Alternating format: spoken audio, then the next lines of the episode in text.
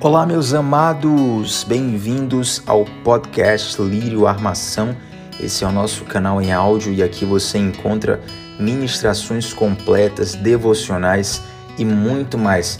Eu aproveito para te motivar a seguir o nosso canal no YouTube, youtube.com/barra Lírio Armação e também o nosso Instagram e Facebook, todos Lírio Armação. Que Deus te abençoe profundamente em nome de Jesus meditarmos na maravilhosa palavra de Deus. Pega a sua Bíblia e abra ela, por favor, no livro de Josué, o sexto livro da Bíblia, no capítulo terceiro. E vamos meditar nessa palavra maravilhosa, libertadora e transformadora. Convida quem está perto de você para ficar atento agora, não deixa nada roubar sua atenção quem está no chat agora, que cumprimentou os irmãos, que já matou um pouco da saudade, agora se concentra na palavra, só comenta a palavra, só testifica a palavra. Não é mais o momento de pedir oração, de cumprimentar ou de falar nada que não esteja ligado à palavra, para não roubar a atenção do seu irmão. Todo mundo agora 100% focado na palavra. Abre a sua Bíblia em Josué capítulo de número 3, vamos orar e vamos meditar na poderosa palavra de Deus. Pai querido e amado, santo e eterno tu és. Nós estamos aqui, Senhor, pelo Senhor. Estamos aqui porque cremos em Ti, porque dependemos de Ti, precisamos de Ti reconhecemos a Ti como nosso Senhor, nosso Deus, nosso provedor, nosso tudo. Ó oh, Pai, e confiando na Tua bondosa provisão que nós te pedimos agora, fala conosco, ministra o nosso coração, possamos enxergar o nosso Josué, o nosso Yeshua, Jesus caminhando à nossa frente, nos guiando e nos direcionando. Pai, nos posiciona para esse novo tempo. Pai, eu te peço em nome de Jesus, abre os corações para compreender a tua palavra. Usa-me por misericórdia como um instrumento para transmiti-la. É o que eu te peço no nome do Rei Jesus. Amém. Josué, capítulo de número 3, a partir do versículo de número 1, diz assim: Levantou-se, pois, Josué de madrugada, e partindo de Sitim, com todos os filhos de Israel, chegaram ao Jordão, e ali acamparam antes de atravessá-lo. Sucedeu ao fim de três dias que os príncipes passaram pelo meio do arraial e ordenaram ao povo: Quando virdes a arca da aliança do Senhor vosso Deus, e que os sacerdotes levitas a levam, parti também do vosso lugar e seguia. Haja, contudo, distância entre vós e ela, de cerca de dois mil côvados, isso dá 900 metros. Não vos chegueis a ela, para que saibais o caminho pelo qual a vez de seguir, porque por este caminho nunca passastes antes. Disse Josué também ao povo: Santificai-vos, porque amanhã o Senhor fará maravilhas no meio de vós. Disse Josué: Levantai a arca da aliança, passai adiante deste povo. Levantaram, pois, a arca da aliança e foram andando diante do povo. Eu quero reforçar o versículo 5, a ordem de Josué que é santificai-vos, porque amanhã fará o Senhor maravilhas no meio de vós. O nosso Deus faz maravilhas, e faz maravilhas no nosso meio, faz maravilhas nas nossas vidas, faz maravilhas nas nossas histórias. Deus finalmente vai colocar o povo dele dentro da terra prometida. 40 anos depois, Deus vai colocar o povo que saiu do Egito dentro da terra da promessa. Demorou 40 anos por culpa do povo. Dependesse só de Deus, esse povo estaria lá dentro há muito mais tempo. Mas Deus vai colocar. E Ele vai operar maravilhas mais uma vez. O Jordão era o último obstáculo natural, era a última fronteira. Depois do Jordão, os pés deles já estariam na terra prometida. Teriam que conquistar as cidades, teriam que, teriam que conquistar os povos, as nações que estavam ali presentes, mas passando o Jordão já estariam vivendo um novo tempo. E o Jordão estava transbordando. O versículo 15 desse capítulo 3 fala que era época de colheita e que nessa época o Jordão estava muito forte, transbordante, e Deus escolhe a hora mais difícil para atravessar o povo dele. Deus escolhe o momento que o Jordão está mais forte para atravessar o povo dele, porque Deus não espera as águas ficarem mais tranquilas, era só dar uns meses ali, para quem esperou 40 anos, mais uns meses, para passar num rio mais tranquilo, não, Deus escolhe o momento mais difícil, glória ao seu nome, para atravessar o povo dele, sabe por quê? Porque Deus quer glorificar o seu nome. Deus quer mostrar ao povo mais uma vez, quer relembrar aquele povo quem ele é, quer fortalecer a fé daquele povo, quer deixar uma marca no coração deles para que eles possam sempre confiar no seu Deus. Quando Deus falou comigo que iria nos fazer crescer e avançar e prosperar nesse tempo, e quando começou esse tempo difícil de pandemia em 2020, eu pensei: será que o Senhor vai adiar o projeto? Ou será que Ele vai nos fazer crescer e avançar em meio à pandemia?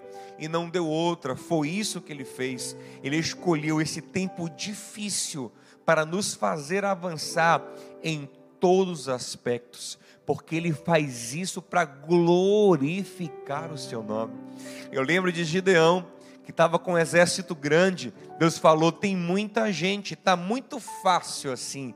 Eu quero um exército pequeno para que a minha glória seja grande e para que Israel saiba que o seu Deus é poderoso e caminha com ele. Aleluia! Então não há tempo difícil para o nosso Deus. É nesse tempo difícil que ele quer revelar a glória dele na sua vida para que você confie nele. Por que é tão importante glorificar o nome de Deus? Deus é egocêntrico, não. É porque a glória de Deus revela a sua bondade, revela as suas virtudes, a sua justiça. Quando glorificamos a Deus, olhamos para Ele e somos transformados, somos modificados, aprendemos com Ele e o mundo se torna muito melhor quando a glória dele é refletida. Por isso que tudo precisa refletir a glória maravilhosa do Senhor. Ei, é tempo de cheia, é tempo de Jordão cheio. Eu não sei se você já viu um rio forte, dá medo. Eu, particularmente, tenho mais medo de um rio forte do que de um mar bravo, por exemplo. É um negócio apavorante. Se você já foi, por exemplo, nas margens do São Francisco, eu já tive a chance de ir e ver o São Francisco na sua força, meu amigo, é um negócio apavorante. Você fica com muito medo. Você pisou o pé ali, vacilou, ele lhe carrega e você nunca mais é encontrado. Teve um ator da Globo que faleceu assim recentemente, infelizmente. Muitos falecem assim, levados por um rio forte. Assim estava o Jordão, época de cheia. E Deus disse: é nessa época, aleluia, que eu vou glorificar o meu nome. Ouça, os rios podem estar fortes, o rio pode estar cheio, assustador na sua vida, creia que o seu Deus pode, nesse tempo, glorificar. Ah, não, pastor, quando vier um tempo melhor, vou começar a sonhar, vou começar a acreditar, vou tentar avançar. Não! Fique atento no seu Deus, porque talvez Ele queira te fazer avançar nesse tempo, nesse tempo difícil, para glorificar o nome dEle. Sabe o que é muito interessante? É que no versículo 7, Deus falou com Josué: Josué, hoje aqui no Jordão, eu começo a te exaltar diante do povo, para que saibam que assim como eu fui com Moisés, eu sou contigo. Olha que coisa curiosa, nós já falamos nas semanas anteriores que Josué é Yeshua, ou Yehoshua, é Jesus no grego, Jesus, Josué é um tipo de Cristo no Antigo Testamento. Josué começa a ser exaltado diante do povo no Jordão. Jesus começou a ser exaltado diante do povo no Rio Jordão, no mesmo rio. João Batista, em João 1,29, olhou para ele e disse: Esse, gente, é o Cordeiro de Deus que tira o pecado do mundo. Apontou para ele como Salvador, como Messias, como Redentor, ali nas margens do Jordão, assim como Deus fez com Josué. E já dentro do Jordão, Deus exaltou ainda mais Jesus quando disse em Mateus 3,17: Este é o meu filho amado em quem a minha alma tem prazer. Olha como nosso Josué, o nosso Jesus, ele é muito representado em Josué. Por isso que Paulo fala em Romanos 15, 4, que as histórias do Antigo Testamento foram escritas para fortalecer a nossa fé, nos dar força para perseverar, ânimo e manter a nossa esperança viva, forte no Senhor. Passar o Jordão era começar um novo tempo. É tão lindo isso, que assim que eles cruzam o Jordão, no capítulo 5, versículo 9, Deus fala com Josué e com o povo: Olha, hoje eu estou tirando o opróbrio, isso é a vergonha, a humilhação, as marcas do Egito, da escravidão egípcia, da vida de vocês. 40 anos depois, só agora eles de fato não seriam mais escravos em seu coração. A vergonha, o opróbrio, a humilhação, as marcas, a mentalidade escrava agora iria acabar. Um novo tempo estava começando. Ouça isso, meu irmão, isso é muito profundo. Estava compartilhando isso hoje com a minha esposa de manhã, graças a Deus, e é bom ter cônjuge crente. Se você tem, compartilha com ele as coisas de Deus. Se ele não quiser ouvir, manda ele se converter. Dizendo, Nana, Deus começa novo tempo. Nana, o povo passou 40 anos de um jeito, mas chegou uma hora que Deus disse: hoje acabou. Aquela mentalidade egípcia, aquele jeito de viver egípcio, a vergonha egípcia, as marcas acabou. Hoje eu tiro de vocês isso e começa um novo tempo. Ei, irmão, Deus começa novos tempos em nossas vidas.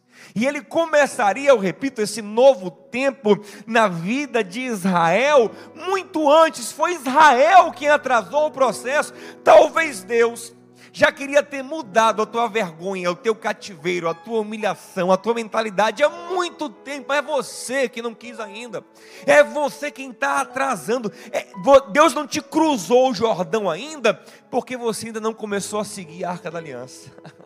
Porque você não teve fé ainda para confiar em Deus e para viver o que nós vamos explicar aqui agora. Mas Deus sim começa um novo tempo. Deus disse: Hoje eu tiro a vergonha. Mandou circuncidar todos os homens que não eram circuncidados, porque quem que nasceu no deserto não foi circuncidado. Preparou o povo, deixou bonitinho, aliançadozinho para começar um novo tempo e mandou celebrar uma nova Páscoa, tudo bonitinho para um novo tempo, marcas de um novo tempo. Lá em casa, nós criamos em marcas de tempo. Já falei isso para vocês. Nós sempre construímos e falamos nossos memoriais. coisas que marcam os novos tempos nas nossas vidas. Se você não faz isso, por favor, assista a mensagem que nós pregamos sobre isso aqui. Sobre lembrar daquilo que traz esperança e a importância de levantar memoriais. Quando o povo cruzou o Jordão, Deus disse: Josué, mande o líder de cada tribo pegar uma pedra grande e colocar no meio do rio. Será um memorial do que eu estou fazendo aqui hoje, o memorial da entrada na terra prometida, o memorial de um novo tempo. Aleluia! Então, o povo estava ali para viver um novo tempo. Agora, ouça com, uma, com muita atenção. Há aqui uma palavra fundamental para esse novo tempo. Há aqui uma ideia fundamental para que Israel possa viver esse novo tempo, que está no versículo 5, que é a expressão santificai-vos. A santificação era essencial para que o novo chegasse. E para a gente entender bem isso, quero te fazer uma pergunta. Você sabe por que Deus queria destruir aquelas nações cananeias que ocupavam o território que agora seria ocupado pelo povo de Israel? Será que Deus levantou Israel para ser uma nação perversa, sanguinária e destruidora na terra? Deus escolheu Israel para dominar o mundo como um império tirano. Esse foi o chamado de Deus ao seu povo. Foi para isso que o Senhor chamou Abraão. Vem, Abraão, porque eu te farei esmagador de nações. Foi isso? De forma alguma. Lembre do chamado em Gênesis 12: Abraão, vem, eu vou te engrandecer, eu vou te abençoar, para você ser uma bênção. Versículo 3, Gênesis 12: Em ti serão abençoados todos os povos da terra. Deus chama o povo dele, Deus chama o povo de Abraão, que é o povo de Israel, não para ser um povo destruidor, mas para ser um povo edificador. Então, qual é o problema de Deus com esses cananeus? Há um problema. Tanto que Deus chama Abraão em Gênesis 15 e fala assim: Abraão, vem cá. É o seguinte: a sua descendência vai ser peregrina e vai ficar 400 anos cativa numa certa nação que Deus não diz o nome. Saberemos depois na frente que será o Egito.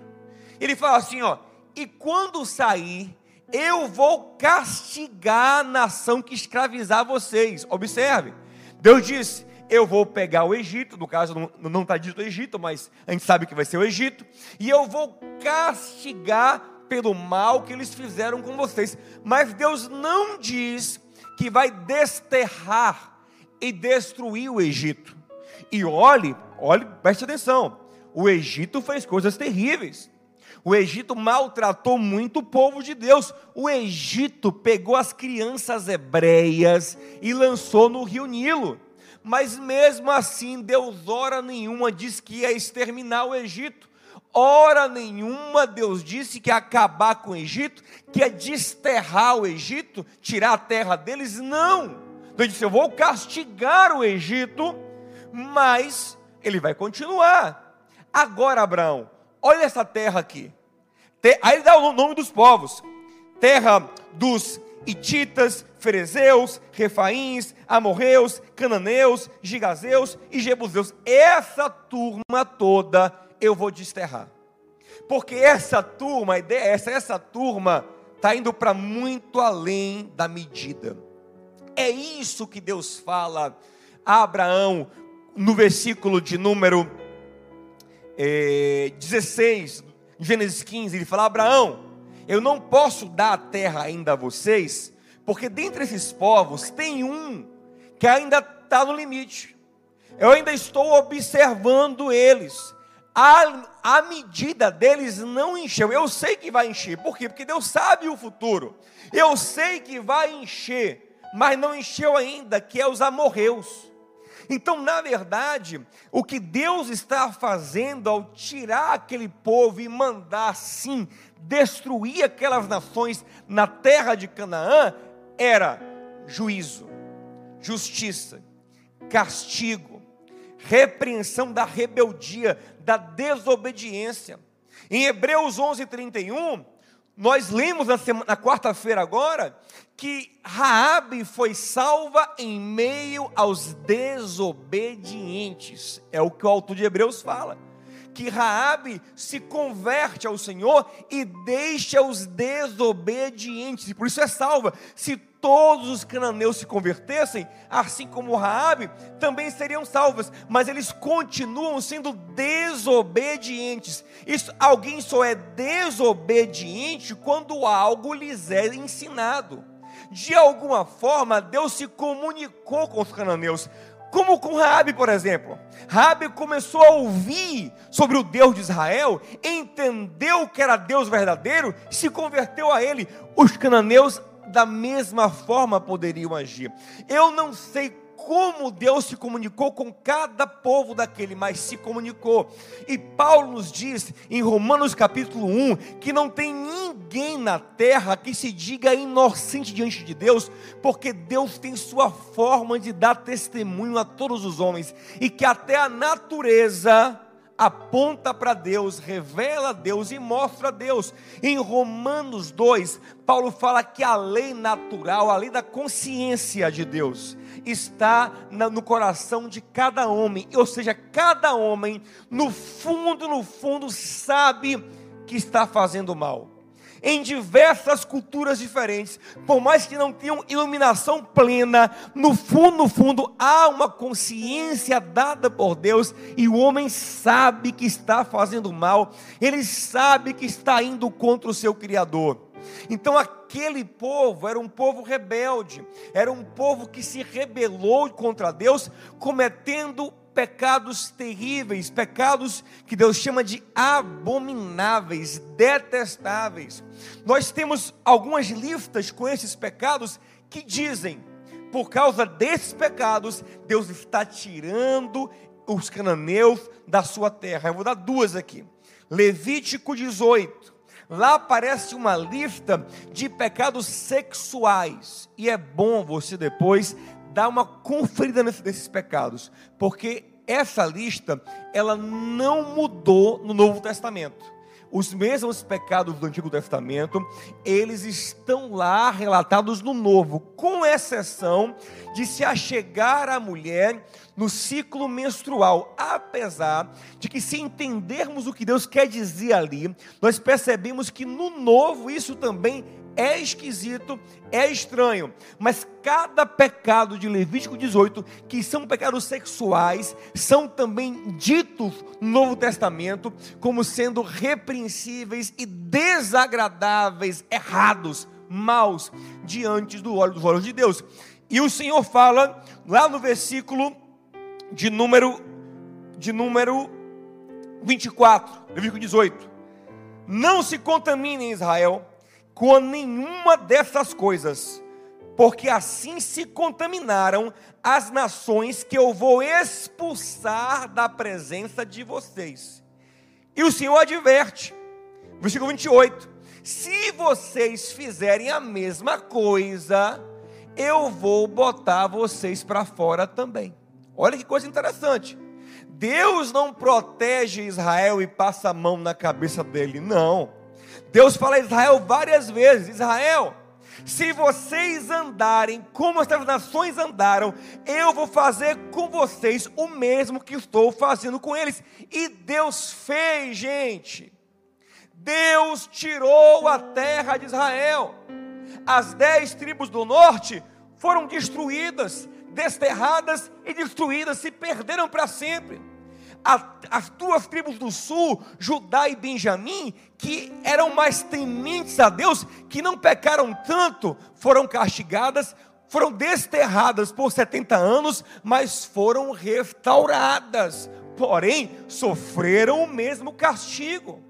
Deus não protegeu Israel da sua justiça. Deus foi justo com Israel. Assim como Deus, ouça, assim como Deus usa Israel para ser um instrumento de justiça contra os cananeus, Deus usou filisteus, assírios, babilônicos para serem instrumentos de justiça para corrigir o mal de Israel. Porque o juízo começa pela casa de Deus. E isso é uma alerta para a igreja também. Se a igreja não cumpre o seu propósito, acontece com ela o que houve com Israel. Jesus disse: se vocês não forem a luz que tem que ser, são trevas e não me servem. Se vocês não forem o sal que tem que ser para o mundo, para nada prestam a não ser para ser lançado fora e pisado. O que Deus fez com os cananeus, fez com Israel, e Jesus fala que se a igreja se tornar imprestável, como os cananeus, como Israel também foi, ela também é lançada fora, ela também perde. Isso, lógico, que não é uma igreja genuína, porque a, a, a genuína igreja, ela perseverará até o fim em Cristo Jesus. Mas toma cuidado, meu irmão, vigia, ora, se posiciona. Então, agora, olha, olha que interessante. Levítico 18, há uma lista de pecados sexuais. E Deus fala: por isso eu estou tirando esses povos da terra.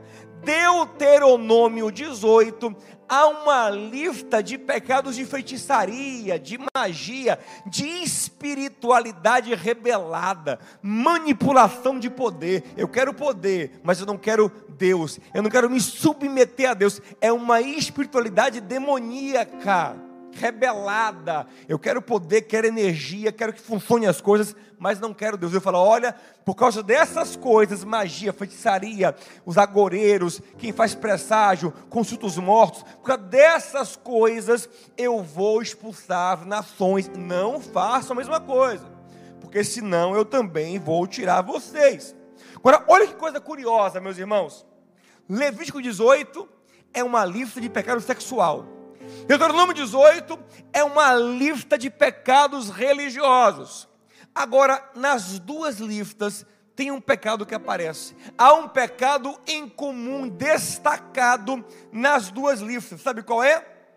Queimar os filhos no fogo, ou sacrificar o filho aos falsos deuses. Geralmente será feito no fogo. Deus destaca nas duas listas que esse pecado especialmente o incomodava. Agora imagina a maldade desse ato. Eu não sei quem assistiu Game of Thrones, um seriado famoso que teve.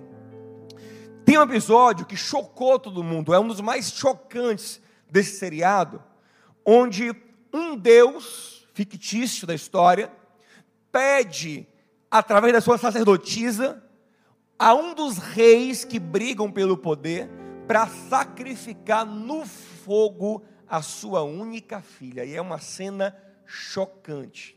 Agora imagina que isso acontecia aos montes no meio do povo cananeu. Eu disse: "Olha Israel, se tem uma coisa que eu detesto que eles fazem, é isso aí, não façam isso de jeito nenhum". Agora curioso, porque Deus chegou para Abraão, em Gênesis 22, e disse: Abraão, pega teu filho e sacrifica a mim. Agora, peraí, como é que Deus detesta que sacrifique o pai, sacrifique o filho?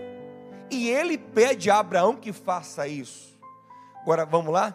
Deus pede a Abraão, Abraão, que está acostumado com isso, os deuses daquela época pediam isso. Abraão já sabe que isso é comum, leva. Mas quando Abraão coloca no altar, o texto fala que Deus brada: Abraão, Abraão, não toque no rapaz, não lhe faça mal nenhum. É, é enfático o Senhor ali: não toque, não lhe faça mal. Dizendo assim, com quem fala, Abraão, eu não quero isso, eu não gosto disso, eu sou um Deus diferente, eu estou lhe chamando aqui para lhe provar, mas também para mostrar a você que eu não sou como esses falsos deuses que você conhece. Eu não quero, não toque no menino, não lhe faça mal. Eu não quero isso. Agora ouça, porque isso aqui é a essência da mensagem. Ouça isso aqui. Deus disse: Eu sou um Deus diferente. Vocês precisam ser um povo diferente. Isso casa com Levítico 11:45, ele fala assim, ó: Eu sou o Senhor que lhe tirou da terra do Egito. Sejam santos, porque eu sou santo. O apóstolo Pedro, ele repete esse texto em 1 Pedro 1,16. Sejam santos, porque eu sou santo. Sejam diferentes, porque eu sou diferente. Sejam incomuns, porque eu sou incomuns. Sejam limpos, porque eu sou limpos. Brilhem, porque eu brilho se separem do mal, porque eu estou afastado do mal. Eu sou o Deus que diz: não toque no menino, porque isso é mal. Enquanto os outros deuses deuses querem sangue de criança, querem criança queimando no fogo. Eu digo não, isso para mim é mal. E como eu sou santo, como eu sou diferente, como eu sou puro, vocês também serão. Então essa é a ideia que você tem que ter, meu irmão. O seu Deus é santo, o seu Deus é puro, o seu Deus é bom, ele é diferente. Santidade é isso, é separação, é consagração, é vida em comum, é vida acima da média. Esse é o nosso Deus, Deus Altíssimo, Deus Santo, Deus puro, Deus limpo. Assim também deve ser seu povo. Por quê? Quatro razões bem rapidinhas aqui para sermos santos e quatro ideias sobre a santidade que precisam estar no teu coração, porque sem a santificação você não vai viver as maravilhas que Deus quer fazer na sua vida. Santificai-vos hoje, porque amanhã o Senhor fará maravilhas no vosso meio. Se você não santificar, você não vai viver essas maravilhas. Entenda, Deus estava dizendo a Israel, ei Israel, só justifica eu fazer o que eu vou fazer, eu desterrar esse povo para colocar vocês, se vocês forem um povo diferente. Só compensa, só vale a pena se vocês forem luz em meio às trevas. Se vocês não forem luz, para que eu vou exaltar vocês? Mas se vocês forem luz, eu vou pegar a lâmpada de vocês e colocar no velador para iluminar a casa. Israel, vocês têm que ser santos, como o vosso Deus é santo, e por isso, só assim eu vou exaltar vocês, porque a bênção para o mundo é a vossa santidade, é a vossa luz, é a vossa diferença, é o vosso amor, vossa bondade, vossa justiça, vosso caráter de Cristo. Esse caráter é a luz para o mundo. Então, Israel, para viver a maravilha, você precisa antes santificai-vos primeiro. Depois vai ter a maravilha.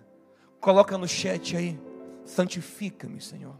Agora observe que a ordem é santificai-vos, como quem diz, vocês precisam de um esforço, de uma decisão, de um querer santificar-vos. Quatro coisas muito rapidamente aqui. Primeiro, está em Josué 3,5.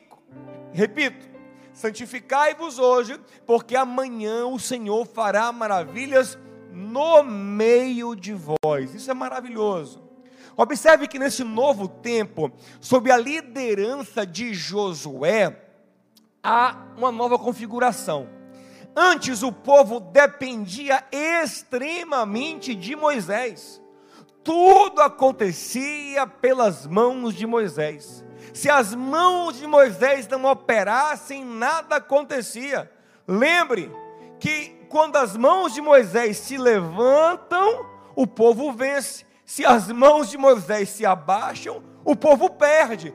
Tudo depende das mãos de Moisés. Agora não com Josué, Deus começa a compartilhar mais o poder dele com o povo.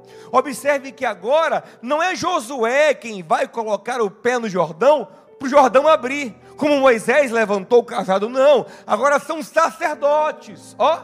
Já tem mais gente agora sendo canal de milagre. Quando o povo for na quarta-feira agora rodar as muralhas de Jericó, quem vai gritar? Não é só Josué, não. Todo o povo vai gritar e Deus usará todo o povo para derrubar as muralhas. Ou seja, Deus agora está compartilhando o seu poder com o povo.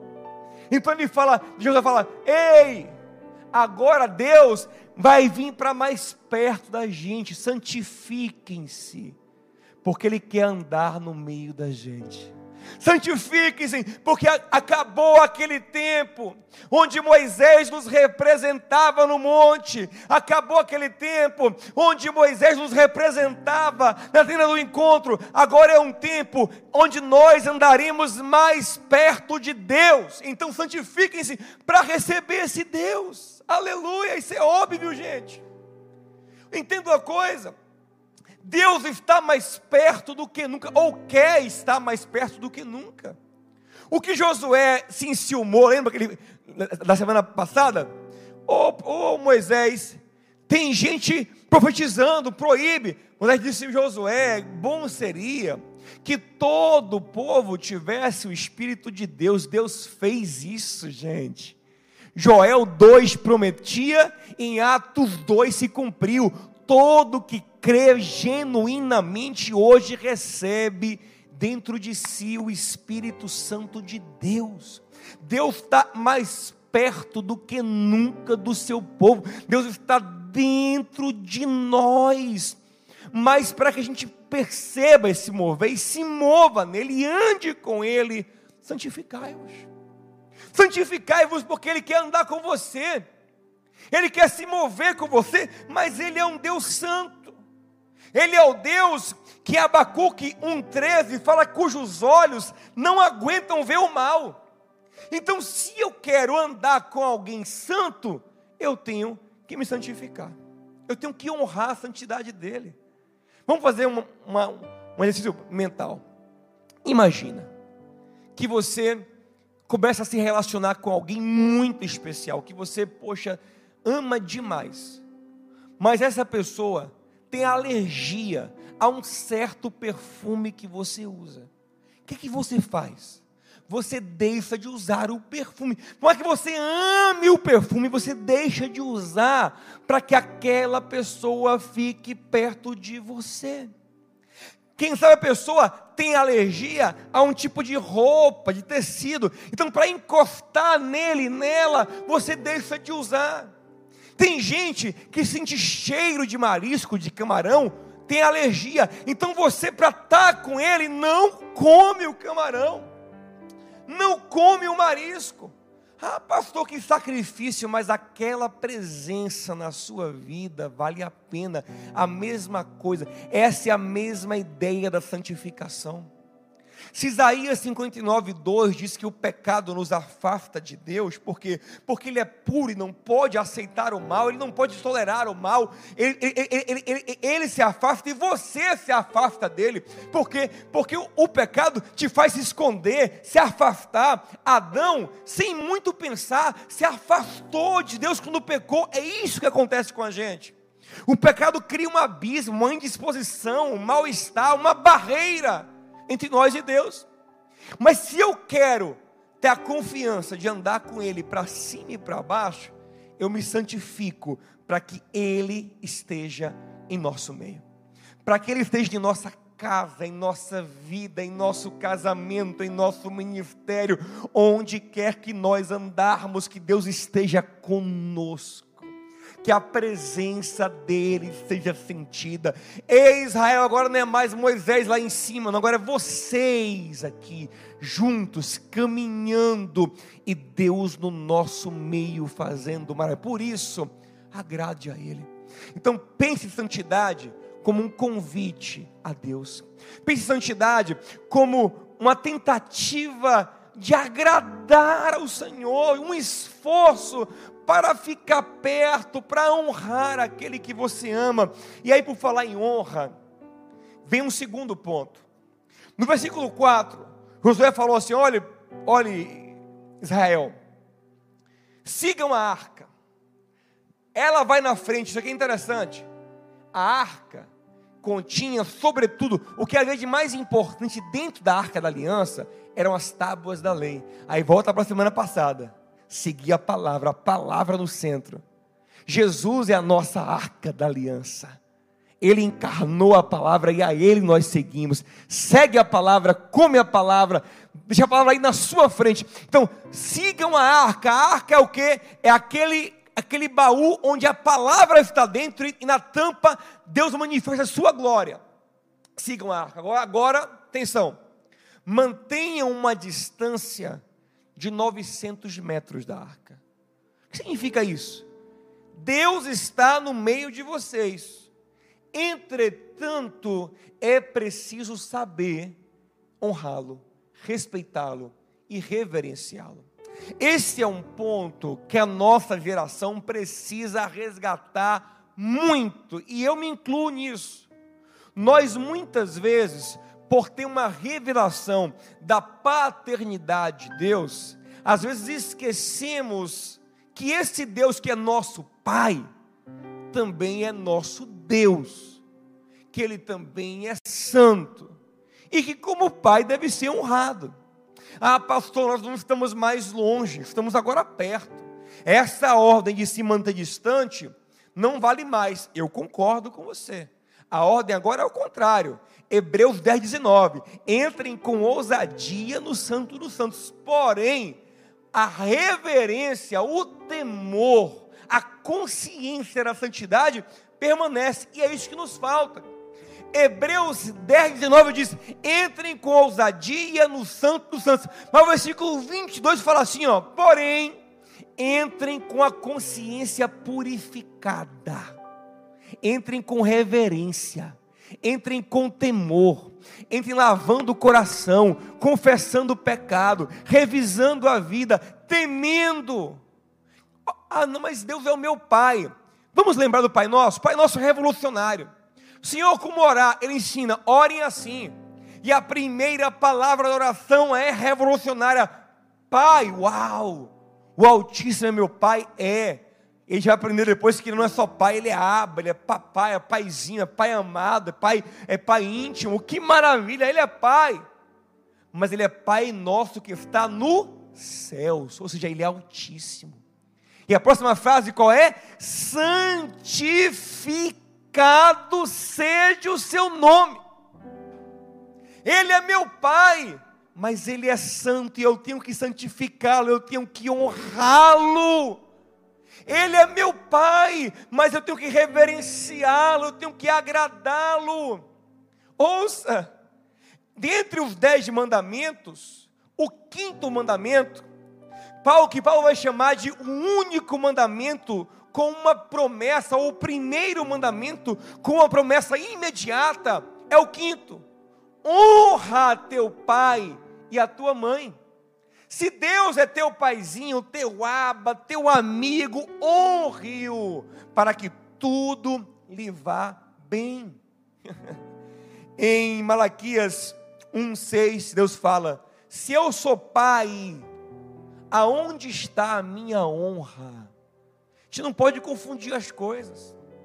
A distância para a arca da aliança representava isso. Olha, Israel, Deus está perto como nunca teve antes, mas Ele continua sendo santo. Ele é teu pai, Ele é teu amigo, Ele gosta de você, Ele te ama, mas Ele continua sendo santo. Não desonra teu pai, não desrespeita teu pai. Qualquer pai maduro, qualquer pai sábio, não permitirá que seus filhos lhe desonrem, porque isso é uma maldição, isso é um prejuízo, isso é uma deformação para o caráter dele. Quem não honra pai não honra ninguém. Deus também, por melhor que seja, não permitirá que seus filhos lhe desonrem. Ei, filho, estou aqui, te amo, mas me honra. Manter a distância ele significava me honre. Eu sou Deus, eu sou santo. Sou o teu benfeitor, sou, mas também sou o teu corretor, sou o teu juiz, sou o teu disciplinador. Eu sou pai, honre-me como pai. Terceiro e penúltimo ponto, já estamos acabando. Dê glória a Deus no chat, vai recebendo. Deixa Deus falar o teu coração. Versículo 4. Josué fala: olhem, fiquem ligados na arca, porque vocês vão trilhar um caminho que nunca trilharam antes. A arca vai guiar vocês por um caminho que vocês não sabem andar, porque nunca viveram antes. Ei, esse para mim talvez seja o ponto mais encantador da santidade.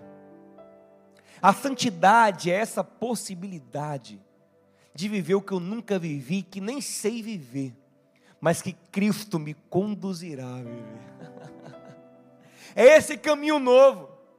É o que Paulo chamou em Romanos 6,5 de novidade de vida. Vida nova. Eu lembro, eu gosto de usar os exemplos deles, porque eles são maduros, são amados, discípulos, queridos, crentes, e sabe que eu posso usar o exemplo dele. Eu lembro como, como Giovanni se converteu. Isso, eu, esse caso para mim é para, para, para, é um caso para é, exemplar. Eu lembro que ele se converteu e ele chegou na igreja, tinha uma vida no estilo mundano. E como é que vai ser agora, pastor? Meu namoro, minhas coisas, disse: Meu filho, se entregue a Jesus, Ele vai fazer. Crê nele, segue a Ele. Aí eu lembro que, tempos depois, atendendo eles, já organizando para casar, disse: Pastor, o que a gente vive hoje o nosso namoro? Em santidade, em pureza. Eu não sei nem como é que aconteceu. Porque para mim aquilo era impossível. Na minha mente mundana, eu não, cogitava viver o que eu vivo hoje. Simplesmente o Espírito me levou, me conduziu, e nós conseguimos, eu e Elane, quando a gente vive uma vida santa, pura. Como isso? Eu disse, meu filho, é o Espírito Santo, que te leva por caminhos que você nunca andou. Ei, você que acha que a santidade é algo difícil demais para você, ei, você tem um amigo aqui, eu também acho para mim. Tem horas, meu Deus, será que eu vou conseguir? De repente você vê a arca Cristo, Josué e Yeshua te conduzindo por um caminho que você nem sabia que conseguia andar. Aleluia! Fazendo o Jordão abrir, você começa a. Como é que eu estou vivendo, é vivendo isso? É a graça de Deus. É Ele quem te sustenta. Paulo disse em Romanos 7: Olha, eu tento fazer o certo, mas não consigo. Mas em Romanos 8 ele fala: Mas quando o Espírito me toma, ele me liberta do meu pecado ele, pela graça, milagrosamente me santifica. Então, ei, não racionalize muito. Será que eu consigo ser santo? Não. Ande em santidade. Creia, se lance, comece a andar. Observe, o Jordão começou a abrir quando o pé foi posto na água. Deus disse: quando você colocar o pé na água, o Jordão abre. E assim foi. Estava aquele Jordão forte, era arriscado. Quando eles colocaram o pé na água, o Jordão abriu. Então é assim que se vive com Deus. Você começa a andar pela fé, a caminhar pela fé, e Deus santificará a tua vida. Quando Pedro viu quem era Jesus, naquele primeiro milagre que ele viu em Lucas 5, da pesca maravilhosa, Pedro caiu de joelho e falou: Jesus, Senhor, se afaste de mim, porque eu sou pecador. Essa vida que o Senhor tem, esse nível que o Senhor está, eu nunca vou chegar. Eu prefiro me afastar do que tentar andar com o Senhor e me embolar, porque o Senhor é muito santo. Se afasta de mim. Aí ele diz: Ei, Pedro, não, não. Venha comigo. Venha após mim. Eu te farei um pescador de homens. Você não conhece esse caminho, ele parece muito alto para você, mas se você vier comigo, vier atrás de mim, você vai conseguir andar esse caminho. Aleluia. Olhem para a arca, porque ela vos conduzirá por um caminho que você nunca foi. Ei! Quem sabe pastor, eu nunca fui puro nessa área, a minha mente sempre foi suja. Deus te conduzirá nesse novo tempo por um caminho que você nunca andou. Pastor, eu nunca fui fiel. Deus te conduzirá por um caminho que você nunca andou. Pastor, eu, eu sempre fui avarento. Deus te conduzirá por um caminho que você nunca andou. Pastor, eu nunca larguei a mentira. Deus te conduzirá a um caminho que você nunca andou. Pastor, eu sempre fui lascivo. Deus te conduzirá a um caminho que você nunca andou. Pastor, sempre fui briguento, não consigo parar de brigar. Eu sou carnal, sou richento, invejoso. Deus te conduzirá por um caminho que você nunca andou. Olha para Ele, segue a arca Fixa os olhos em Jesus, autor e consumador da tua fé, e Ele. Se você ficar pensando muito, ai, como é que faz? Calcula. Não, só segue, só marcha. É para fazer isso, eu vou. Parece que eu não vou conseguir, mas eu vou. É para dizer não, é para cortar isso, é para abrir mão, é para santificar, eu vou e o Senhor vai santificar a minha vida, Ele vai me ajudar, vai me fortalecer para viver essa maravilhosa santidade, para viver experiências novas e libertadoras na Sua presença, aleluia.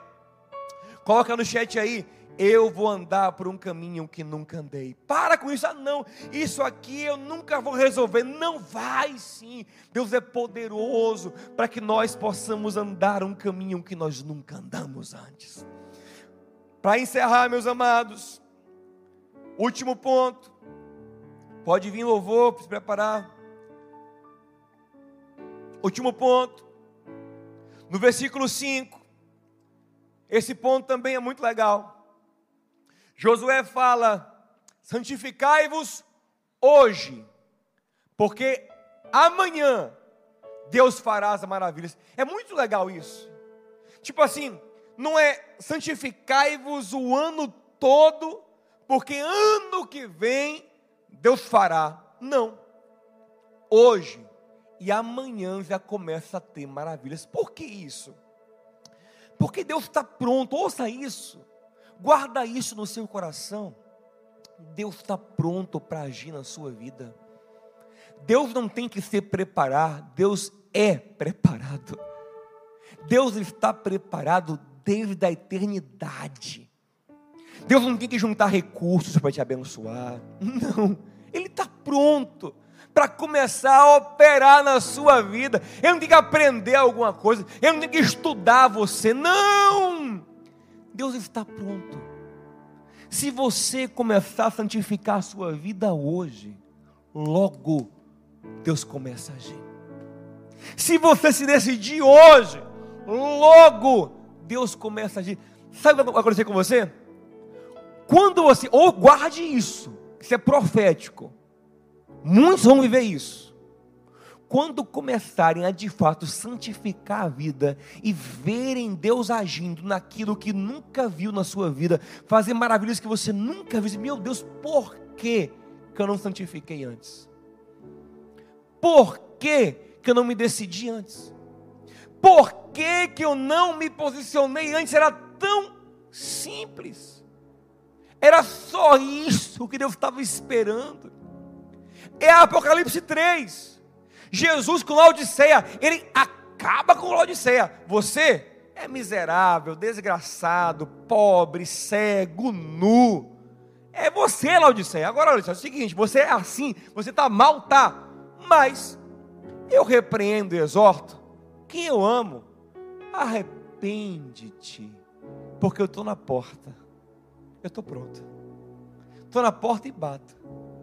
Na hora que você mudar, tomar uma atitude, abrir a porta, santificar, eu entro. Na hora que você quiser, eu entro para te santificar. eu estou pronto. O problema é você, Laodiceia, porque eu estou pronto. O problema é a tua incredulidade, a tua infidelidade, a tua inconstância, a tua, o teu, a, a tua inobservância da minha palavra. Senhor, se tu puderes fazer, se eu puder, Marcos 9, 23, se eu puder, se você puder crer Tudo é possível que crê, por quê? Porque Deus está sempre pronto. Somos nós que não estamos. Somos nós que falhamos. Santifique-se hoje. E amanhã Deus vai fazer maravilhas na sua vida. Ei, meu irmão, eu não tenho dúvida que um novo tempo está começando. Agora, esse tempo depende da sua santificação. Esse tempo depende do seu posicionamento. Ei, esse opróbrio que te acompanha há tantos anos, é hora de deixar ele para trás. Esse estigma de mentiroso, de impuro, de enrolado, de caloteiro, de invejoso, de amargo, de adúltero, de fornicador. Esse estigma maligno que lhe acompanha, ele machuca. Antes de machucar o outro, machuca você primeiro, lhe frustra, lhe abate, lhe envergonha, é o opróbrio. Deus lhe trouxe para o Jordão hoje. Deus quer lhe batizar no Jordão, te lavar no Jordão, dizer: Hoje eu tiro o opróbrio da tua vida. Rei, hey, santifica-se. Se dispõe à santidade. Você não vai do dia para a noite ser perfeito, não. O caminho da justiça ele é progressivo como a luz da aurora, vai brilhando cada vez mais até chegar à perfeição. Vamos sendo transformados de glória em glória na imagem de Cristo pelo Espírito Santo. Porém, a disposição sincera tem que estar em teu coração. Israel não resolveu seus problemas morais e espirituais naquele dia, não. Não. Eles tiveram uma disposição. Circuncidaram. Celebraram a Páscoa. Se posicionaram. Seguiram a arca. Respeitaram as ordens de Josué e Yeshua, o nosso Jesus. E aí pronto. A disposição já é santificação o começar a andar com firmeza, não relativizando. Ah, eu vou começar a andar, mas já sei que eu vou cair. Não. Nem pense em cair, pense em caminhar. Se a queda vier, será um acidente, mas disponha. Santifique-se hoje. Ei, não adie nem mais um dia. Hoje, santifique-se hoje, diz o Senhor, e amanhã já tem maravilha, já tem operação transformação na sua vida, em nome de Jesus. Eu vou orar com você, não saia não. A oração é um momento poderoso. Eu quero só cantar para preparar o coração. A gente vai orar por cada um de vocês, porque sem a unção, sem o Espírito, ninguém consegue.